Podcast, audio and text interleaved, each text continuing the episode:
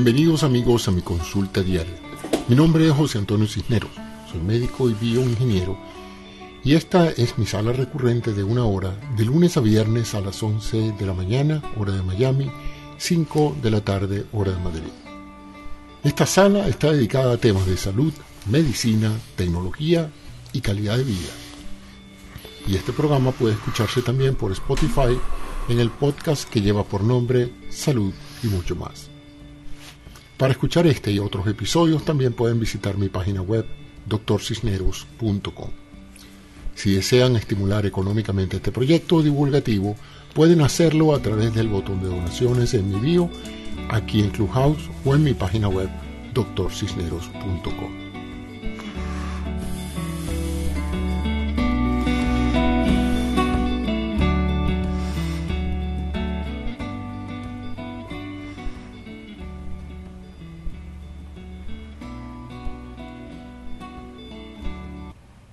Bueno amigos, continuando con esta serie de programas de Doctor Cisneros Consulta, eh, salud y mucho más, eh, voy a continuar hoy con la semana de las glándulas.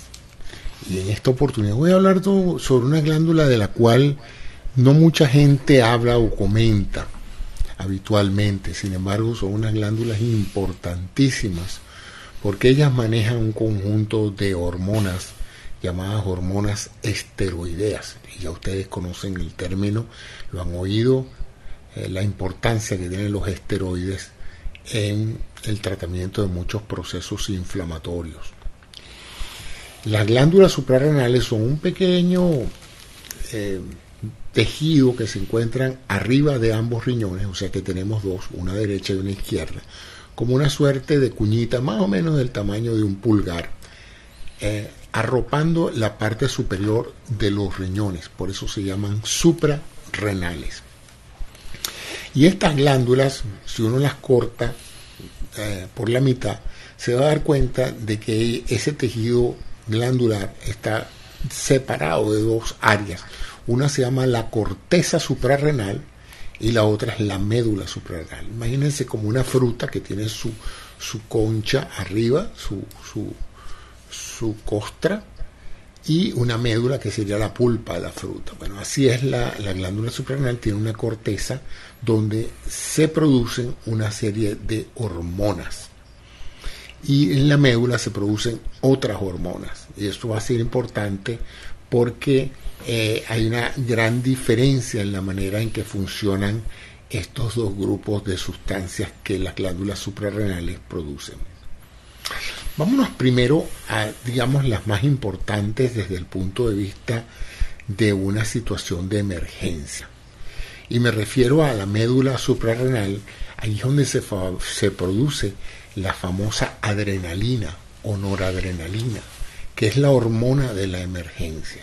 A la hora de que nuestra vida corre peligro, estas glándulas, estas médulas suprarrenales se exprimen y arrojan a la sangre gran cantidad de estas dos hormonas, la adrenalina y la noradrenalina. Y probablemente ustedes ya sabrán que estas hormonas aumentan la frecuencia cardíaca, aumentan el flujo circulatorio, aumentan el consumo de oxígeno, redistribuyen la sangre hacia los grupos musculares. En otras palabras, nos preparan para el combate o para la huida. ¿Eh?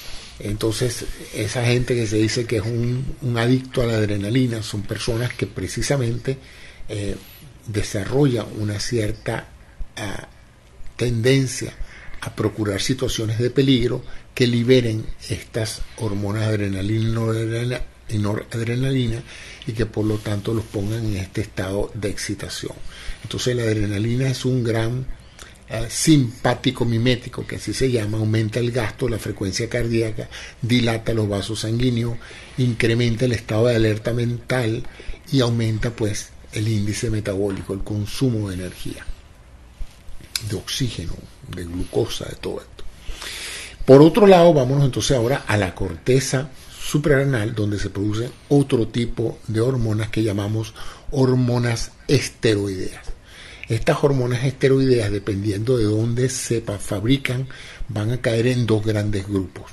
Los mineralocorticoides, es decir, son corticoides que afectan muchísimo la el control de los minerales del cuerpo. Y estos dos eh, elementos minerales que son importantísimos para el sostenimiento de la vida son el sodio y el potasio. Estos son eh, iones, eh, átomos cargados positiva o negativamente y que van a determinar lo que se llama el equilibrio electrolítico o el equilibrio también ácido básico y son los responsables de la estabilidad de las membranas. Y estos se filtran a través del riñón, la orina, tiene diferentes niveles de sodio y potasio, al igual que el sudor y casi todos los fluidos orgánicos, así como el líquido intracelular y extracelular, está cargado de, de estos elementos y es importantísimo esto. Los mineralocorticoides actúan a nivel renal reteniendo el sodio y excretando el potasio, es decir, evitando que se pierda el sodio y deshaciéndonos del potasio. Esos mineralocorticoides también terminan produciendo una hormona muy poderosa en el control de la presión arterial, como es la aldosterona, que evidentemente ante esta retención de sodio aumenta el volumen circulante, aumenta la presión arterial y aumenta el, el volumen sanguíneo. Entonces, de eso se encarga estos mineralocorticoides de los cuales uno de los más importantes es la aldosterona. Pero esos no son los únicos esteroides que produce la glándula a nivel de su corteza. Y entonces tenemos entonces otros que se llaman glucocorticoides, porque estas hormonas están encargadas del control de los niveles de azúcar en sangre. Ustedes ya habrán oído hasta el cansancio el rol que tiene el cortisol en el manejo del estrés. Se dice que una persona con altos niveles de cortisol, pues es una persona que vive estresada. Y efectivamente, los glucocorticoides y el cortisol tienen un impacto enorme en el control de lo, del volumen de azúcar en sangre, que es lo que se llama glicemia, y eh, esta, esta, hormona entonces aumenta el valor de glucosa en sangre, estimulando lo que se llama la glucogénesis, es decir, la fabricación de glucosa a partir de proteínas y de lípidos. ¿eh? Y ahora en otra, en otra um, sala voy a hablar sobre eh, este proceso mediante el cual uno puede convertir grasas y proteínas en azúcares dentro del organismo a través de ciertas cadenas metabólicas en el hígado y esto es lo que se llama neoglucogénesis, es decir, la fabricación de glucosa a partir de componentes no azucarados. Lo importante del cortisol es que es un poderoso antiinflamatorio, pero eh, también cuando sus niveles son altos en sangre puede de una u otra manera reducir la capacidad autoinmune de la persona. Entonces, este es el papel general que cumplen los glucocorticoides. Entonces, resumiendo, en la corteza suprarrenal se producen dos tipos de esteroides.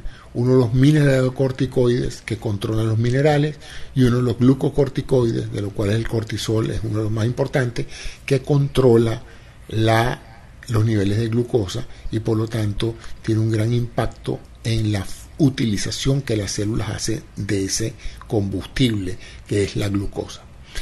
Además de eso, hay otra zona reticular en la corteza donde se producen hormonas sexuales. Allí es donde se producen las hormonas conocidas como andrógenos suprarrenales, ¿verdad? Eh, hormonas que tienen propiedades androgénicas, o sea, masculinizantes, y que se producen allí en la corteza suprarrenal a partir de el núcleo fundamental que es el cortisol y la corticosterona. Bueno, esto es muy importante porque esto va a determinar, como en las eh, anteriores oportunidades les he dicho, que la glándula pueda hiperfuncionar, una glándula, en una glándula eh, suprarrenal hiperfuncionante es un hiperadrenalismo, se llama, ¿verdad? Una alta actividad hormonal a nivel de la corteza suprarrenal eh, que puede en un momento dado, como ya vimos, eh, producir niveles altos de cortisol y niveles de aumento de presión arterial por aumento de la hormona aldosterona producida eh, como consecuencia de la liberación de estos esteroides. Esto es importante porque esto puede también significar un síndrome, un conjunto de signos y síntomas que configura el hiperesteroidismo y se conoce como el síndrome de Cushing. La gente se pone regordeta, se pone hinchada, aumenta la presión arterial, aumenta los niveles de azúcar en sangre por una hiperactividad de las glándulas suprarrenales, en las cuales se denomina el síndrome de Cushing. Tiene una facie, una cara muy particular las personas que tienen el síndrome de Cushing.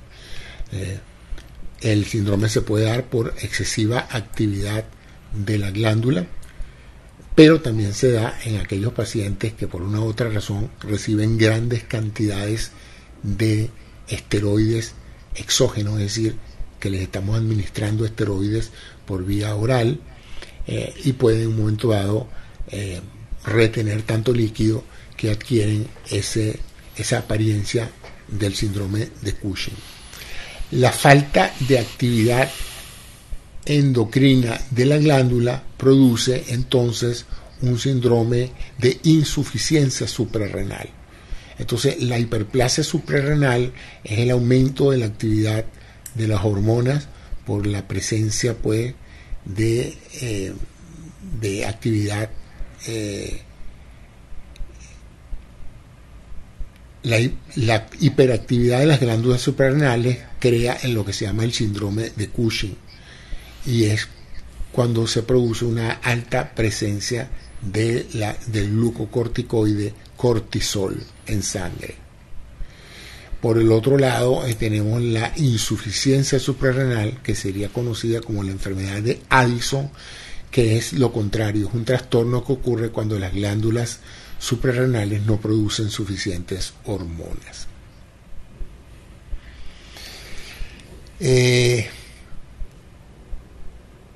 hay también una alteración que se produce cuando el paciente o la persona produce demasiado ah, también hay un síndrome que se produce cuando se producen demasiados mineralocorticoides y se produce lo que se llama un aldosteronismo primario, es decir, la paciente desarrolla un aumento en los niveles de aldosterona y eso se conoce como el síndrome de Kohn, en la cual la glándula suprarrenal libera demasiada hormona de este tipo.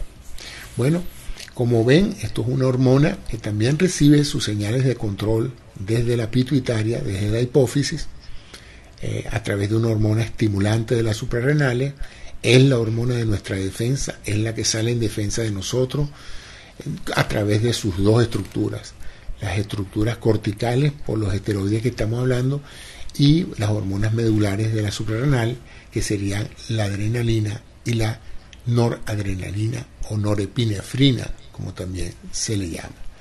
¿eh? Entonces, espero con esto eh, haberles brindado una pequeña información que estimule su curiosidad para conocer más de esta fabulosa glándula que utiliza eh, el organismo para controlar aspectos tan importantes como el balance de sodio y potasio, la presión arterial, la cantidad de azúcar en sangre y muchas otras eh, elementos que afectan múltiples tejidos que tienen que ver con las hormonas sexuales y muchas otras. Eh, también se pueden producir tumores a nivel de la glándula suprarrenal y estos tumores pueden en un momento dado ser identificados tempranamente como causas de hipertensión.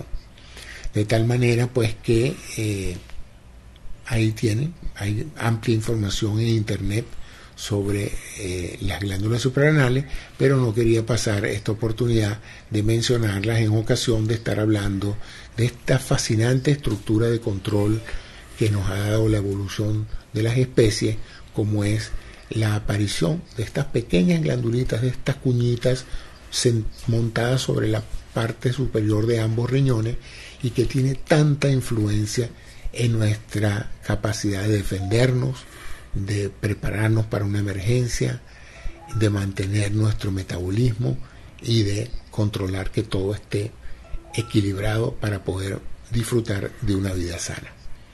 Bueno, muchas gracias a ustedes por la atención. Mi nombre es José Antonio Cisnero y hasta un próximo episodio de esta serie de salud y mucho más. Gracias a ustedes por su atención. Bueno, y ahora quiero invitar a todos aquellos que quieran hacer preguntas en relación a esto o cualquier otro tema relacionado con la glándula. Espero que haya sido claro. Cuando grabé ese audio estaba un poquito cansado, pero hoy tengo las pilas cargadas, así que láncenme la pregunta que quieran que yo veo como la bateo o la esquivo. ¿Alguna quiere subir acá y hacer alguna pregunta, alguna duda? Las glándulas suprarrenales rara vez se les menciona, pero son, son importantísimas, como ya pudieron ver, para mantenernos vivos, ni siquiera para, para controlar una u otra cosa. Eso tiene unas implicaciones enormes en cómo funciona todo. Y ambas dependen de la pituitaria, esa chiquitita que está ahí arriba en el cerebro, la hipófisis. Esa manda señales de control tanto a la tiroide como a las suprarrenales. Si ellas no están cumpliendo su trabajo, ella les manda un recordatorio y les dicen, señoras, aceleren el paso porque están retrasadas en la entrega de las hormonas, ¿no? Y por el contrario, pues, si las hormonas están excesivamente productivas, ella, pues, eh, eh, disminuye la, eh, la, estimulación sobre ellas y entonces ellas deberían entender que se están sobrepasando en la producción de hormonas. El control endocrino del cuerpo es una de las cosas más fascinantes. Cuando uno empieza a entender eso, uno no deja de asombrarse de cómo un sistema controla a otro. Y como son sistemas de control, eh, todo sistema de control tiene que tener la posibilidad de cambiar algo y de volverlo a retroceder. Entonces uno habla de actuadores agonistas y actuadores antagonistas. Es decir, Imagínense que es un sistema que tiene que llevar un caballo por una carretera. Entonces ustedes tienen que tener dos riendas. Una que cuando ustedes jalan por la derecha, el caballo se dirige hacia la derecha. Pero si ustedes no tuvieran otra rienda del otro lado, del lado izquierdo, que pudieran usar para controlar eso, el caballo se va por el barranco del lado derecho. ¿no? Entonces, eh, la verdadera dirección de un sistema de control es poder enviar señales agonistas para que el caballo vaya hacia la derecha, pero luego señales agonistas para que el caballo corrija su rumbo hacia el lado izquierdo. Entonces, en todos los sistemas corporales nosotros tenemos un recurso para subir la presión o para bajar la presión, para subir la frecuencia cardíaca o para bajar la frecuencia cardíaca, para subir la frecuencia respiratoria o para bajar la frecuencia respiratoria, para aumentar el consumo metabólico o para enlentecer el consumo metabólico. Entonces, para subir el potasio o para bajar el potasio, para subir el cloro o para bajar el cloro. O sea, no deja de asombrarme. Y yo creo que Daniel y todos los que han estudiado medicina no deben recordar esas primeras clases de fisiología y de fisiopatología y uno quedarse abismado eh, de cómo el cuerpo controla sus funciones en una forma tan, tan eficiente. Bienvenida, Normi.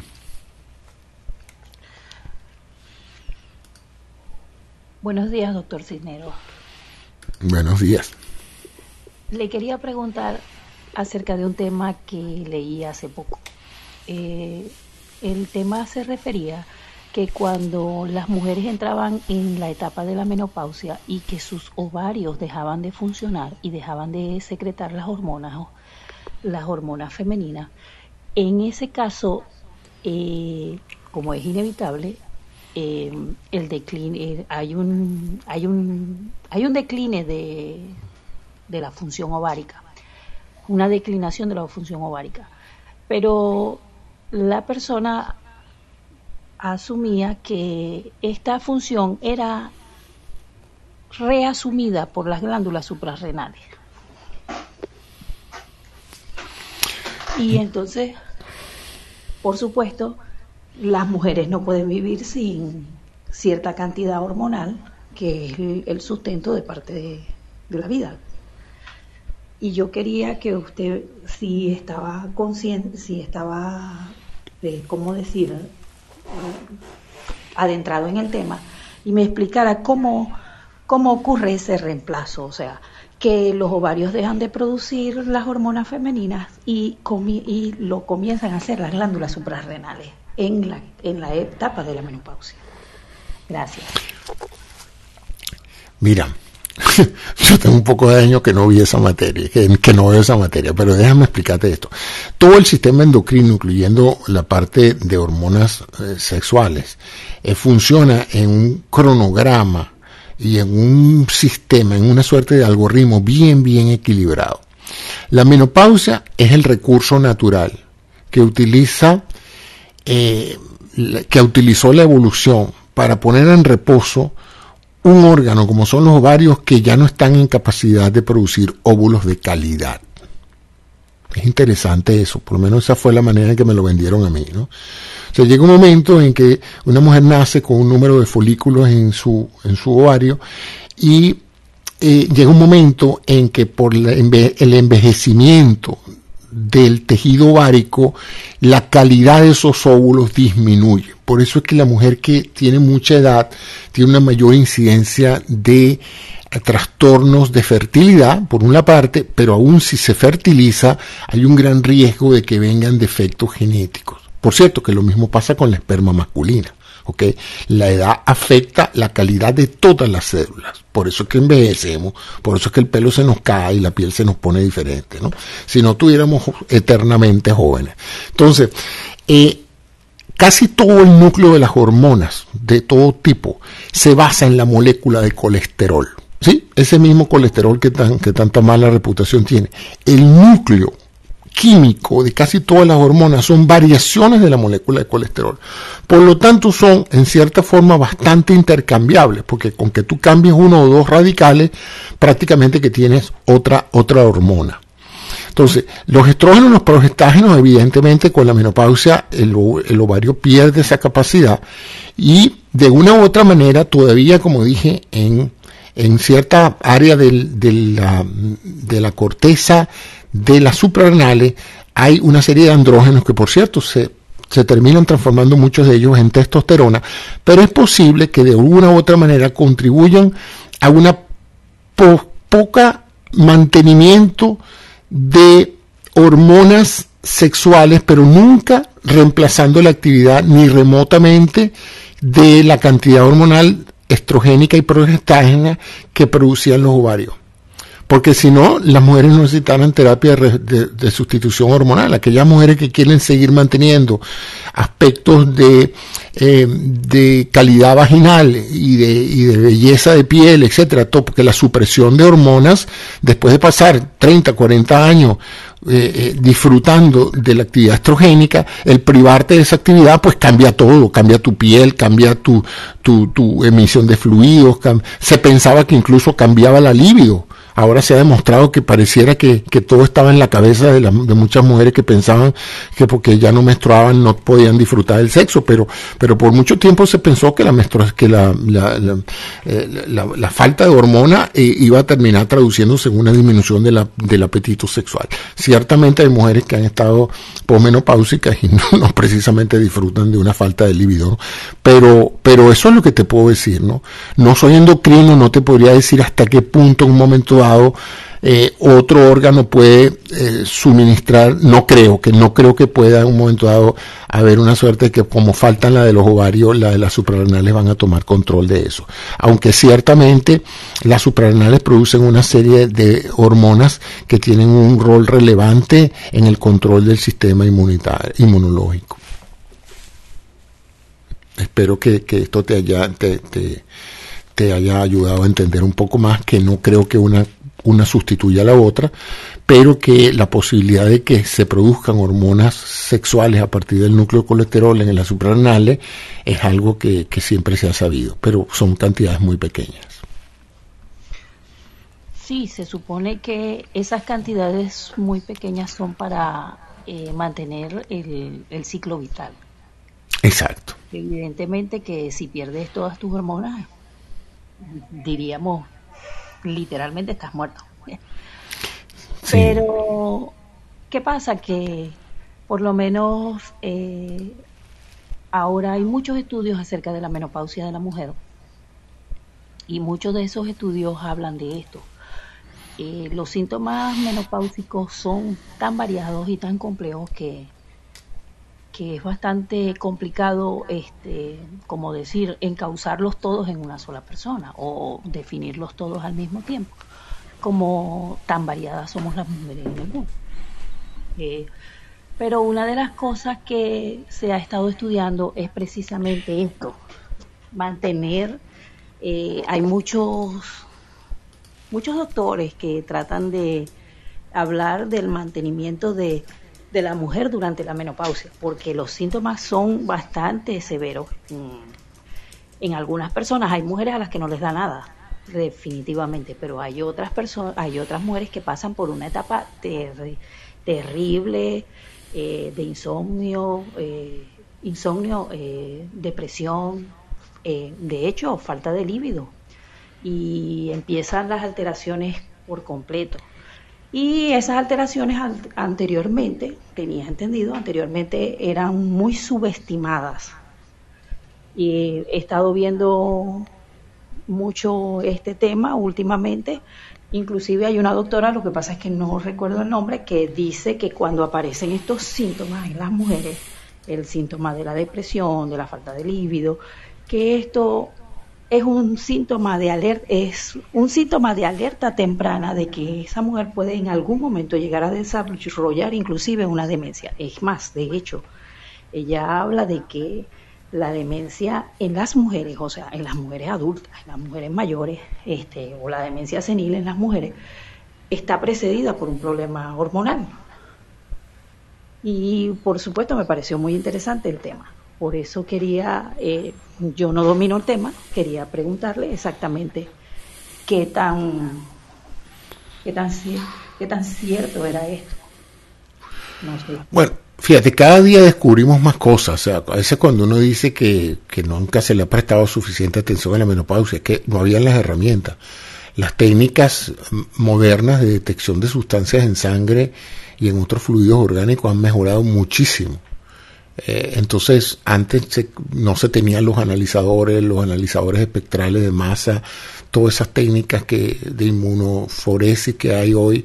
Es increíble lo que se puede descubrir de la movilización de sustancias en, en los compartimientos orgánicos, que eso antes, 40 años antes no existía, ¿no? Por otro lado, yo sí creo pues que la demencia, como todo proceso degenerativo, la demencia senil, como todo proceso degenerativo de un órgano, en este caso el cerebro, no es muy diferente al, al del músculo, al del hueso y al de las gónadas y a todos los demás eh, eh, tejidos que con la edad van disminuyendo su eficiencia metabólica. Y eso es lo que se cree que es la vejez, pues. Un, un proceso, por cierto, muchos especulan que organizado desde el genoma. O sea, el genoma tiene como un reloj interno que independientemente de lo que se cuide o no se cuide de la persona, el reloj dice, yo te voy a dar 80 años de vida, yo te voy a dar 90 años de vida, yo te voy a dar 40 años de vida, ¿no? Eso es una hipótesis, por supuesto, eso no está probado, pero eh, cada, individuo puede en un momento dado tener esa, esa edad genética codificada ya desde antes. Eso no significa que se va a morir a los 40 años, pero eso significa que cuidándose mucho, esa va a ser el término de su vida celular, ¿no? Porque se ve, se ve muchas personas que a cierta edad literalmente aparentan mucho más edad que otros de su misma generación. Entonces la pregunta es, ¿por qué si los dos han tenido vidas similares? ¿Por qué si los dos se han cuidado, etcétera? Esta persona de 60 años está prácticamente incapacitada, tiene artritis, tiene problemas de todo índole, y este otro parece que puede correr un maratón mañana. Entonces la pregunta es, tiene que haber habido algo en su genoma que independientemente de que ambos tuvieron buena nutrición, etcétera, este, se, pudieron mantener.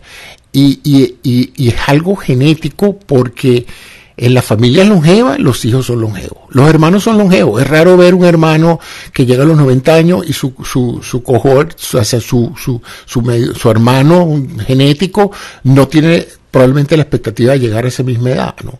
Y lo mismo, cuando tú tienes una edad donde, lo, donde tu hermano o tu familiar cercano se ha muerto a los 40 años, tu probabilidad de morir de esa edad es, altísima.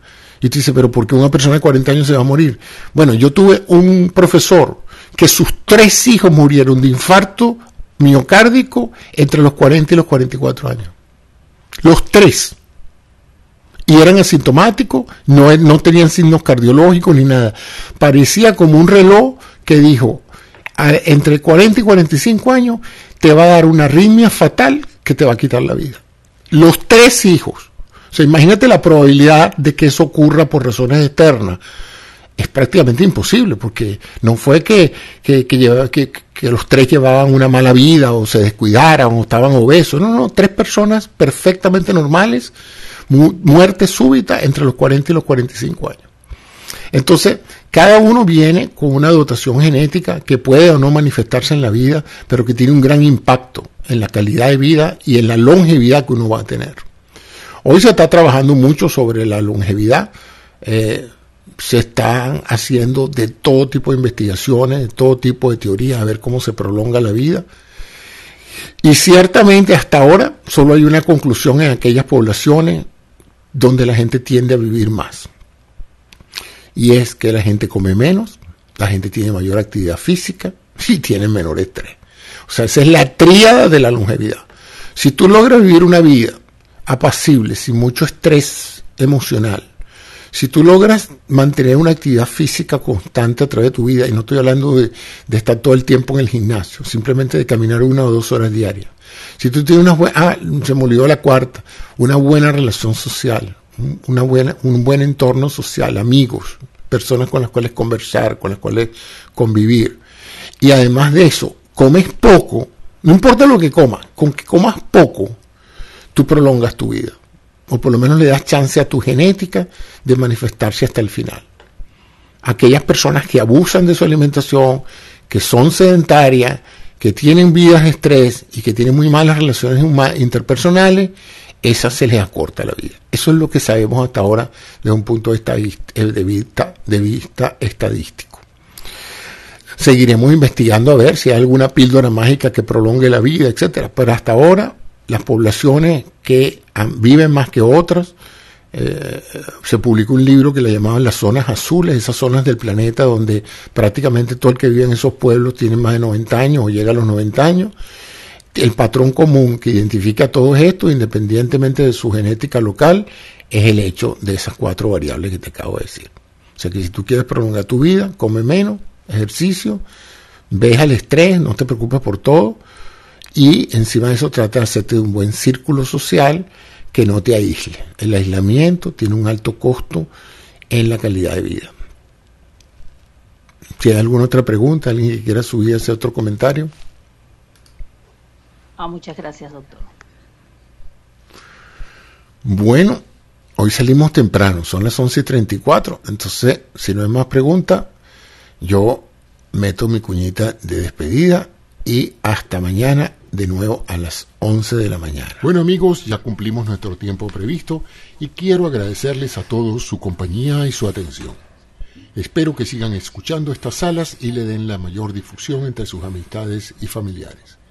Hasta un próximo episodio de esta serie de consultas sobre salud y mucho más. Feliz día. Bueno, que tengan un feliz día. Espero que les gusten mis inicios de locutor. Pero bueno, entonces nos vemos mañana a las 11. Mañana tenemos otro programa bastante interesante que vamos a hablar sobre la nutrición y la alimentación. ¿Cuál es la diferencia entre la nutrición y la alimentación? Uno puede alimentarse bien y nutrirse mal, pero no puede nutrirse bien y alimentarse mal. Eso sí no, no ocurre, ¿no? Entonces voy a hablar sobre lo que la gente usualmente asocia con nutrición que es lo que pasa desde que el alimento entra al cuerpo y se mantiene en el tubo digestivo, y la verdadera nutrición, que es la que acontece más allá del, tubo digestivo. Entonces, bueno, nos vemos mañana. Un saludo aquí a todos los que están, Antonio, a Graciela, a Daniel, a Clara, a Diana, a Jairo, como siempre, a Enrique, Eva, a todos, muchas gracias de nuevo por esta oportunidad que me dan de eh, que me escuchan. Un saludo cordial a todos y hasta pronto.